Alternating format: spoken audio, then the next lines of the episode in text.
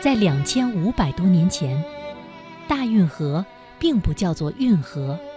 它很谦逊的叫做渠，叫做沟，甚至叫做水。那时的运河并不是今天这般宽广，也不是今天这般四通八达，它只是把自然河流连接起来的一条条道路。然而，千百年来，无论朝代如何更替，无论帝王之业落于谁家，封建王朝的统治者们都惊人一致地秉承了共同的治国理念，开挖出一段段新的运河道路。直到把平原织成了水网，把南北连成了一线。大运河联合申遗办副主任姜诗丽说：“中国大运河三条运河——隋唐大运河、京杭大运河、浙东运河，总长度三千两百公里，流经的市域面积是占全国国土的百分之三点二，覆盖的人口是百分之十五，占 GDP 的百分之二十五。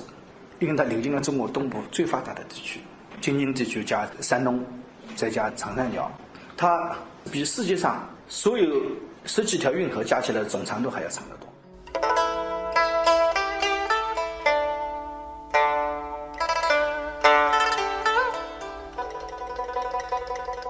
隋唐大运河始于隋炀帝，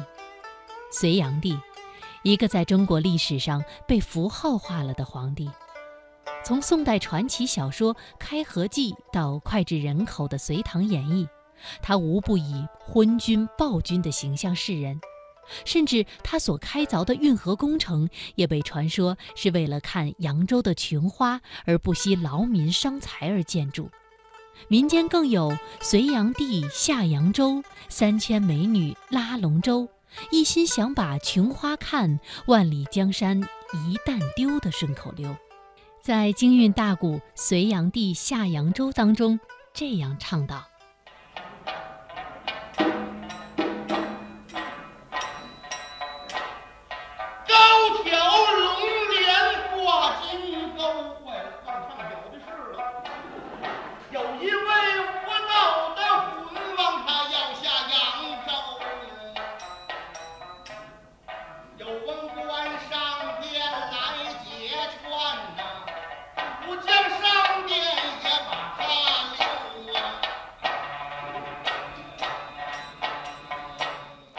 扬州文化研究所名誉所长、扬州地方史专家韦明华却认为，历史上的隋炀帝更多的是一个理想主义至上的悲剧政治家。他胸有宏图，一心想开创一个统一富强的新世界，但却性子太急。那以前大运河也没有达到这个北京，以前就是从长江到淮河这一段是大运河，呃，不通的华北。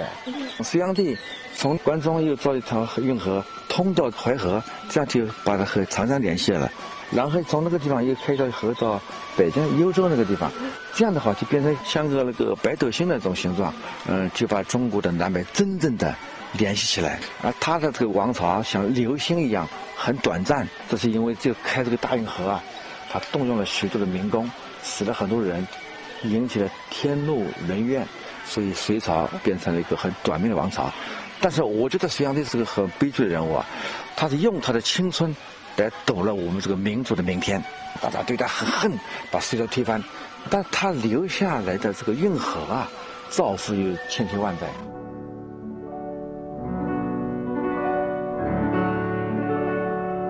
东汉瓦解后，中国再次经历了几百年的战乱，到了隋，终于再次迎来统一。大一统的帝国要维持自己的生存，粮食是第一等重要的物资。当黄河中下游的粮食产量无法再满足帝国的需要，南方的产粮区自然成了供给的重要力量。唯一没有能够解决的是运输粮食的交通问题。隋炀帝想出的办法就是大运河。于是，连接了洛阳、涿郡以及余杭的隋唐大运河走上了历史的舞台。天津市博物馆研究馆员、历史学者陈克：世界上没有多少国家有漕运，中国是独一无二的，因为它这国家大呀，大一统啊，它维持一个很强大的一个中央政府的话，他就得把四周的粮食都运过来，而且这些东西呢，它不是小数，又重要的叫大众物资吧，啊就得用这种古老的办法来。隋炀帝的政治韬略给后世几代的王朝君主们指明了方向，但再伟大的战略部署也需要得当的方法。运河推进了隋朝灭亡，但从此之后，运河上商旅往返，传盛不绝。隋唐大运河也成就了唐宋的崛起复兴。我最近又从扬州到高扬州地方史学家韦明华出生并生长在扬州，这里也是古运河邗沟挖下了第一铲的地方。对扬州史的研究，更让他体会到了大运河的影响力。唐代扬州特别兴旺，以至于把那个呃全国的这个盐铁转运使，这是一个机构。但是盐和铁这两个东西啊，是由中央朝廷来专卖的，一般老百姓是不可能随便的这个经营的。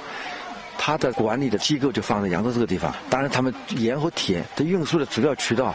当时也也没有高速公路，也没有京沪铁路，那全靠运河。运河就是一条唯一的一条，维系着中国南北的文化。经济以及政治沟通的一个一个渠道。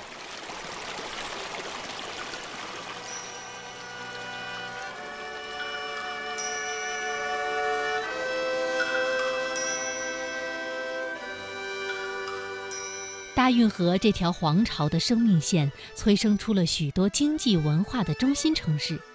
富庶甲天下的扬州，就是运河制造出来的其中一个梦想之城。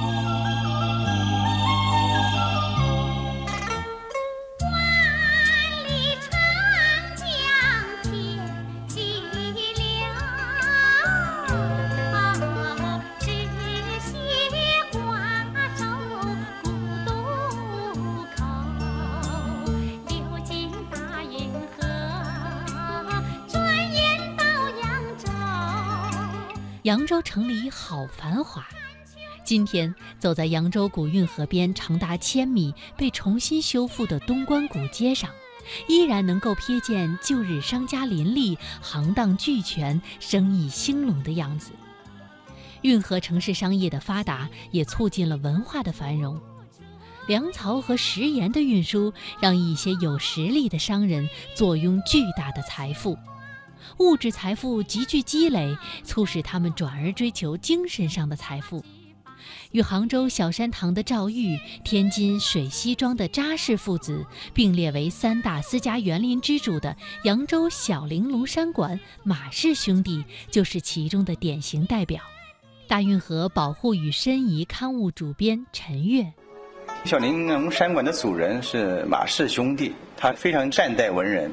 他这个兄弟呢，他收集了大量的古籍善本，然后呢自己出钱给这些各地的文人在这边雅集。小玲珑山馆现在就是在东关街的街南书屋的位置。最近几年呢，又恢复了小玲珑山馆十二景，现在我们还能看到当年的这种繁华的风貌。不仅是小玲珑山馆，如今的东关街上，琼花观。东关古渡、双瓮城遗址、个园等历史遗迹，跨越几个朝代，默默地记录着大运河给扬州城带来的过往。日本汉学家宫崎市定曾指出，从宋代开始，中国由内陆中心时代转变为运河中心的时代，政治中心在北方，经济中心在南方，是大一统的中国历史趋势所决定的。这种布局也让运河的功能被完全调动起来，并触发了一系列的连锁反应。大运河联合申遗办副主任姜诗丽，它是一种叫对于我们漕运这种中国特有的一种制度的一种见证。它主要是实现了中国南北资源的一种大跨度的调配，将经济中心的物资转移到政治中心。同时，更重要的带来了文化的交流。